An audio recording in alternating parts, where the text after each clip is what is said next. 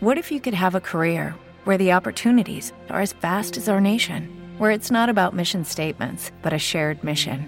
At U.S. Customs and Border Protection, we go beyond to protect more than borders from ship to shore, air to ground, cities to local communities. CBP agents and officers are keeping people safe. Join U.S. Customs and Border Protection and go beyond for something far greater than yourself. Learn more at cbp.gov/careers.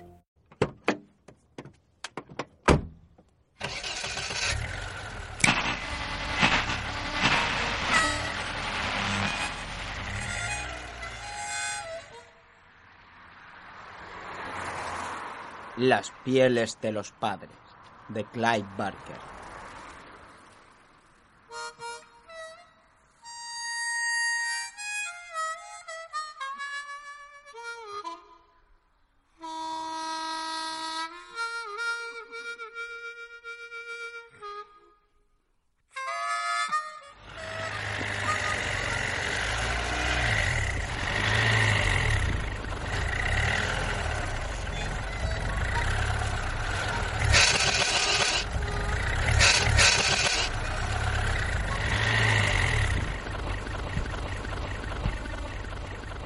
El coche tosió, renqueó y se caló. Davidson advirtió entonces cómo soplaba el viento sobre la carretera desierta, colándose por las rendijas de las ventanillas de su Mustang. Intentó reanimar el motor, pero éste se negó a volver a la vida. Exasperado, dejó resbalar sus manos sudorosas por el volante e inspeccionó el territorio. No había más que aire caliente, rocas calientes y arena caliente en cualquier dirección. Estaba en Arizona. Abrió la portezuela y bajó al polvo ardiente de la autopista. Esta se extendía por delante y por detrás sin una sola curva hasta el pálido horizonte. Entrecerrando los ojos solo podía discernir las montañas, pero cuando intentaba distinguir su contorno, la neblina solar las disipaba. El sol ya le estaba corroyendo la cabeza, cuyo pelo rubio empezaba a ralear. Levantó el capó y se asomó desesperanzado al motor, lamentando su falta de conocimientos mecánicos. Jesús, Pensó. ¿por qué no harán estos malditos cacharros a prueba de estúpidos?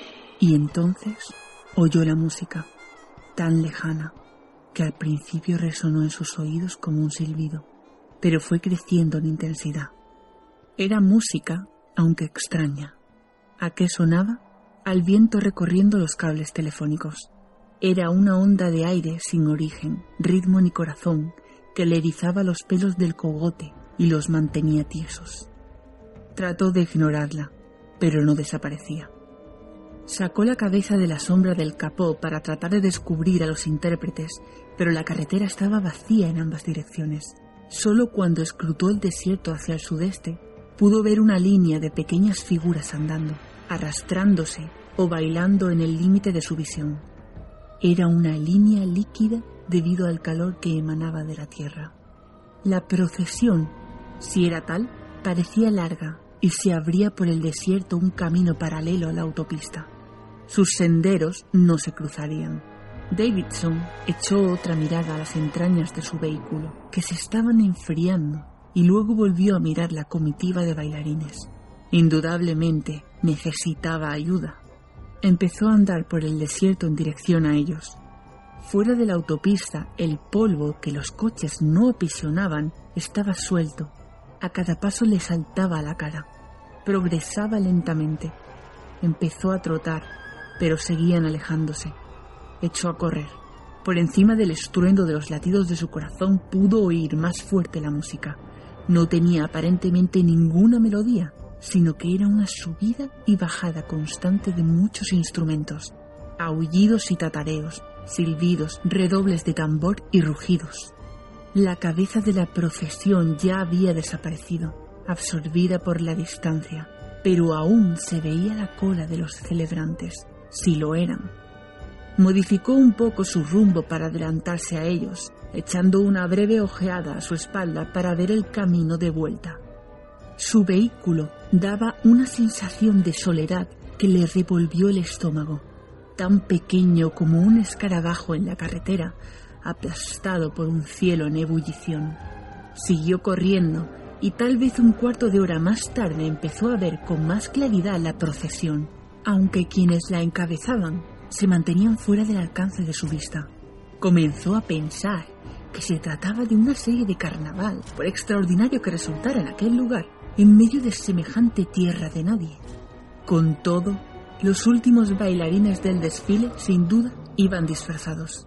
Se cubrían la cabeza con ropas y máscaras que les daban una altura muy superior a la de un hombre, y sus plumas de colores revoloteaban y las serpentinas se enrollaban en el aire.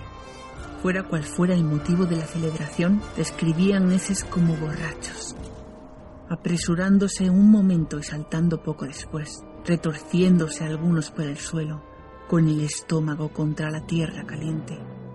Los pulmones de Davidson se hallaban destrozados a causa del agotamiento y estaba claro que perdía la carrera. Cuando ya se acercaba a la procesión, ésta empezó a progresar a un ritmo más rápido del que su fuerza o su voluntad le permitían mantener. Se detuvo apoyando los brazos sobre las rodillas para apaciguar su torso dolorido y miró por debajo de las cejas empapadas de sudor hacia sus salvadores, que ya desaparecían. Luego, utilizando toda la energía que le restaba, gritó. ¡Alto! Al principio no obtuvo respuesta. Luego, a través de las hendiduras de los ojos, creyó ver que algunos juerguistas se detenían. Se irguió un poco más. Sí, uno o dos lo estaban mirando. Más que verlo lo notó. Tenían los ojos clavados en él. Empezó a dirigirse hacia ellos. Algunos de los instrumentos habían dejado de sonar, como si sus tañedores estuvieran comentando su presencia. ¿Te está gustando este episodio? Hazte fan desde el botón Apoyar del podcast de Nivos.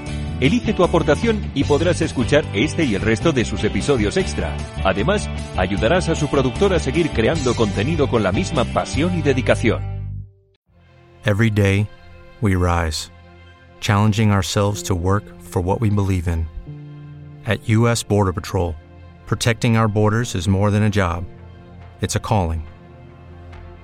Agents answer the call, working together to keep our country and communities safe. If you're ready for a new mission, join U.S. Border Patrol and go beyond. Learn more at cbp.gov/careers.